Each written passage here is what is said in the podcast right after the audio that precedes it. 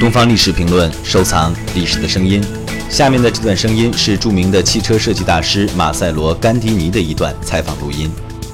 Dopo 50 anni praticamente di lavoro, un po' di più, più di 50 anni che lavoro, forse scopro solo adesso di aver avuto una carriera, perché in realtà non ho mai pensato a quello.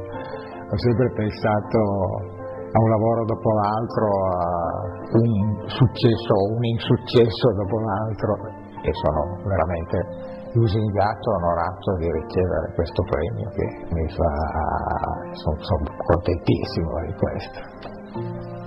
Entrare in, una, in, una, in un centro stile forse non è così difficile, però è difficile emergere. Il mio consiglio è quello di iniziare comunque a fare, a fare qualche cosa, non, non importa in che campo, eh, purché ci sia un po' di creatività, un po' di originalità in quello che si fa.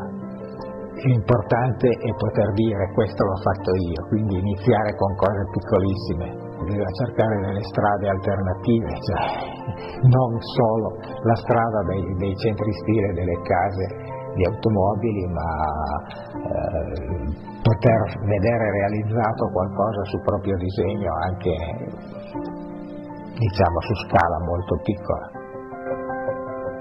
更多精彩声音，请关注《东方历史评论》官方网站。